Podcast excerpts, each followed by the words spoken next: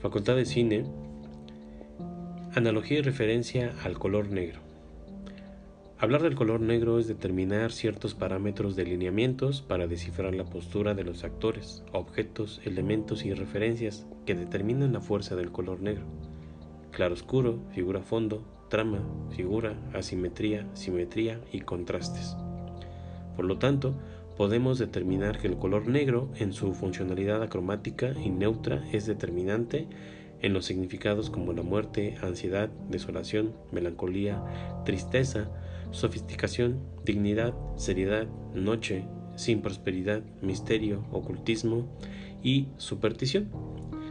Con relación a la acción de asociaciones positivas, podemos crear una propuesta llena de realeza, elegancia, refinamiento, distinción, determinación, compacto y respeto. Asumiendo las actitudes que puede llenarnos un encuadre o varios elementos que sumen una analogía de características relativas al significado que puede evocar el color negro, mientras que las asociaciones negativas se permiten adentrar en la muerte, oscuridad, hermetismo, mal, enfermedad, negociación, temor, pecado, duelo y destrucción no olvidando el tecnicismo que puede adoptar como es la temperatura en su estado caliente, peso muy determinante, olor desagradable y gusto en este caso prefiriendo el sinsabor del color negro. Como analogía tenemos la película de Batman, El Caballero de la Noche, año 2008, director Christopher Nolan, para este tipo de películas eh, suelo relacionar la música y la secuencia de escenas que nos hacen comprender la madurez del personaje, sobre todo el nacimiento y el empoderamiento que toma el villano para satisfacer ciertas necesidades psicológicas y prácticas que llevan a la secuencia de la mesura criminal que se está trabajando en la mente del guasón o el Joker. Sin duda, un manejo de tonalidades acromáticas que invaden la madureza y la frialdad de cada uno de los personajes, encerrándolos en una barrera de intrigas y determinaciones muy bien estructuradas que van marcando como en una cronología los hechos llenos de sentimientos y significados que hacen prevalecer la maldad, el pecado y la soberanía de las piezas de un ajedrez. Sin embargo, el color negro junto con la combinación de un buen soundtrack auxiliado por Hans Zimmer, uno de los directores de músico favoritos, por sus grandes aportes a la película Gladiador en el año 2000,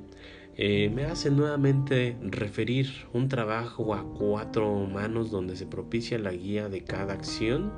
en este caso refiriéndonos a la Sinfonía del Caos, donde se detona en la psicología del Joker y su sonido crudo que con el uso de cuchillas para satisfacer ese sonido peculiar y enmarcador de cada escena y sobre todo satisfacer una energía dominante que fue creciendo con la conexión de dos caras hasta culminar en la manipulación y el uso de dos notas de violonchelo que se unen en una sola tonalidad van determinando los pasajes musicales auténticos para componer los grandes momentos que tiene el Joker frente a la pantalla. Otro punto esencial para esta película es la gran eh, sombra que recae sobre el héroe caído, en este caso hablamos de Batman, arropando toda culpabilidad y defendiendo el honor de aquel ángel que necesitaba Ciudad Gótica. Y Claro que aquel final de la película simplemente es un caballero más de la noche que defiende lo indefendible y que soporta lo que nadie más puede hacer. Asumiendo que a lo largo de la película todo se lleva a cabo de una penumbra totalmente oscura, negra, sin luz, dando una conexión a lo que finalmente es y será Batman Rises, un camino de sombras que busca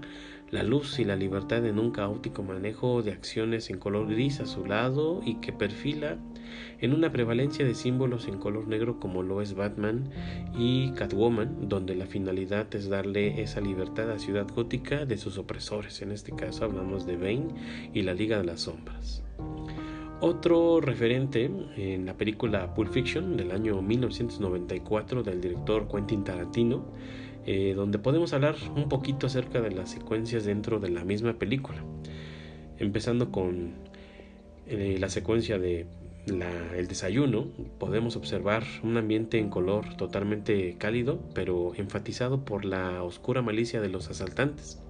aficionados que manipulan el café y el cigarro como una charla que construye un clímax que desarrolla un ambiente totalmente negativo. Sin embargo, no todo en esa escena es negatividad, sino lleva de reflexión y madurez que están ligadas al razonamiento psicológico de Jules Whitfield y su manejo de los pasajes bíblicos para colapsar en un gran caos de pues, lleno de ira, miedo, muerte y desesperación donde se puede mencionar que se logra un ambiente equilibrado con el manejo de la negatividad ambiental controlada por los colores pastel de la cafetería. Pasando a otra secuencia donde tenemos eh, a Vincent Vega y la esposa de Marcelos Wallace, drástico, polémico, el encuentro de afines personajes por su posición llena de lujos, drogas, aficionados al alcohol y a la sobredosis, que por sí solos estos personajes perfilan como una pluma tal cual, un trazo perfecto, con la dinámica secuencial que se deforma desde la casa, restaurante, auto y momento drástico de la sobredosis en casa de Lance, el uso del negro y esta carencia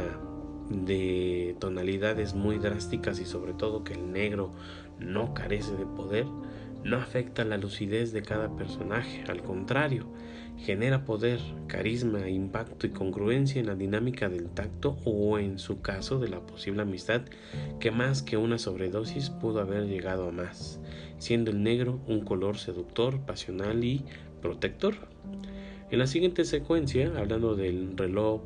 de oro, una secuencia tierna de afecto familiar y de reconocimiento basado en hechos históricos crudos que se llevan a cabo por el capitán Cons, que con una elegancia fuera del color negro determina la importancia del reloj en un entorno lleno de guerra, humillación, dolor, agonía y muerte, haciendo valer la importancia del objeto dorado con el único elemento sentimental del padre de Bosch y su legado, determinado por la cronología de los sucesos de la Primera Guerra Mundial y la Guerra de Vietnam.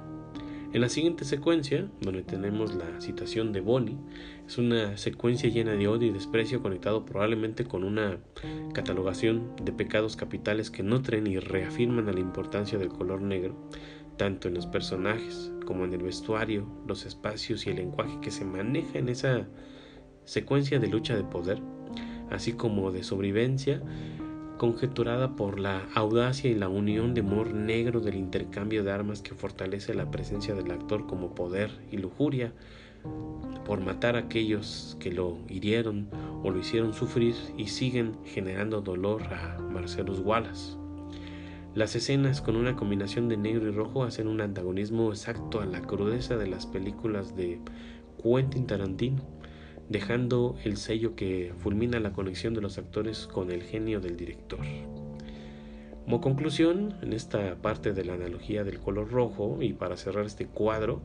me referiré al trabajo que realiza Quentin Tarantino en este proceso de la recopilación, explicación e integración de las películas que genera dentro de Pulp Fiction, donde nos ofrece más con más que color negro, pues la interacción que tienen los personajes. Mia Wallace explicando a Vincent Vega la trama de Kill Bill mientras esperan la orden de hamburguesas en el restaurante de Jack Rabbit, una épica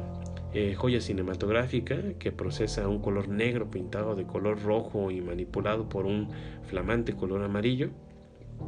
Por otro lado, tenemos una similitud familiar de Vincent Vega y el señor Blondie en Perros de Reserva, donde ambos son hermanos y tienen el mismo estilo de vida, enigmático y determinante como la conexión de lo irreal se conecta con lo real en el mundo del cine.